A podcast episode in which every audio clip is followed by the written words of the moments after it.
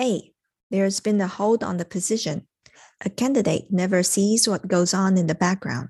It's typically not as simple as deciding we need another person to help this team. Let's hire someone. Done.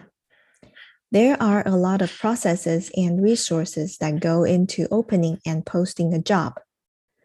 Companies are usually given a headcount they can't exceed. Restructure, reprioritize, or reallocate resources. There's been a hold on the position. A candidate never sees what goes on in the background.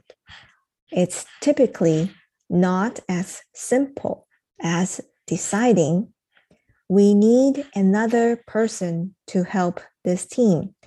Let's hire someone. Done.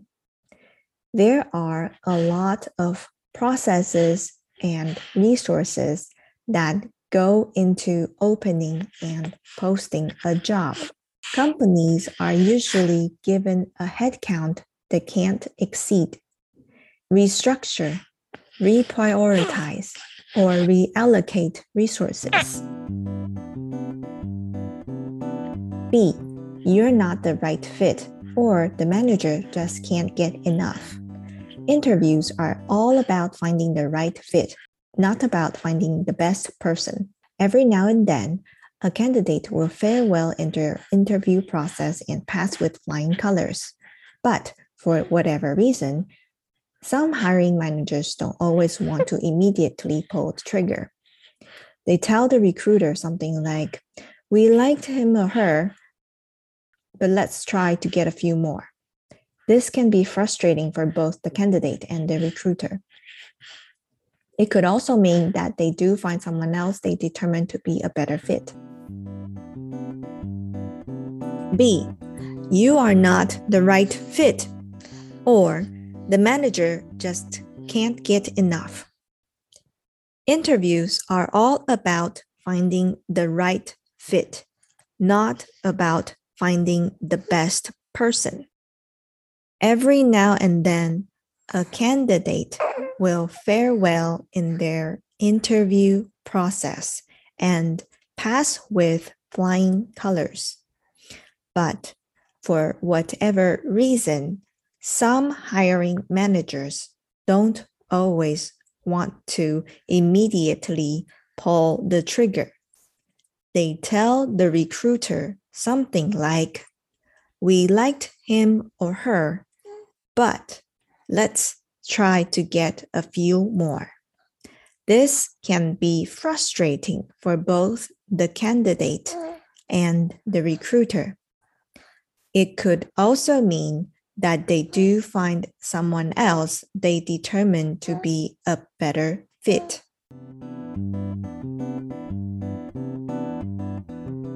Generally, I always reply out of respect for the candidates and also be the last to reply is the standard procedure.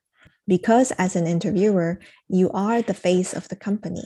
However, there are exceptions. The candidate will not receive a response if one, they are clearly applying for the wrong job.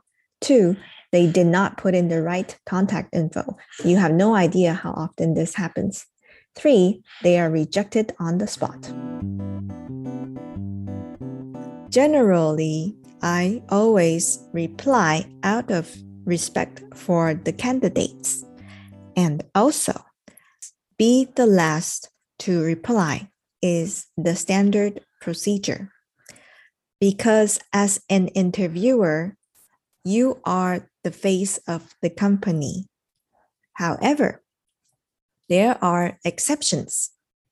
A candidate will not receive a response if 1 they are clearly applying for the wrong job. Two, they did not put in the right contact info. You have no idea how often this happens. Three, they are rejected on the spot. It doesn't mean you're a failure just because you didn't hear back from them. Your career journey requires patience and effort. be resilient and move on to the next opportunity. It doesn't mean you are a failure just because you didn't hear back from them. Your career journey requires patience and effort. Be resilient and move on to the next opportunity. Hello，这是广告。在教学的路上，常常遇到学员问我，到底要怎么样进入外商？我刚毕业，目标是外商，该怎么准备呢？还有，我想找外商工作，履历表这样写可以吗？我观察到啊，很多台湾的同学专业方面能力很强， 职场经验也非常丰富，但偏偏卡在没有勇气挑战外商公司的面试，就常常错过很多难得的机会。我是清华大学商管研究所毕业。也曾经到法商担任行销储备干部，这几年教练的经验下来，我指导不少学员进入知名的外商，像美商 Google、Synopsys、新思科技、德商 Bosch，还有 Micron、Nvidia 等等的公司。现在呢，我正在筹备一套五周的外商求职服务。如果你有兴趣，欢迎你加入排队名单。不过这个咨询的名额有限，如果你正在求职或转职的路上，赶紧到这个节目的下方链接和我预约聊聊吧。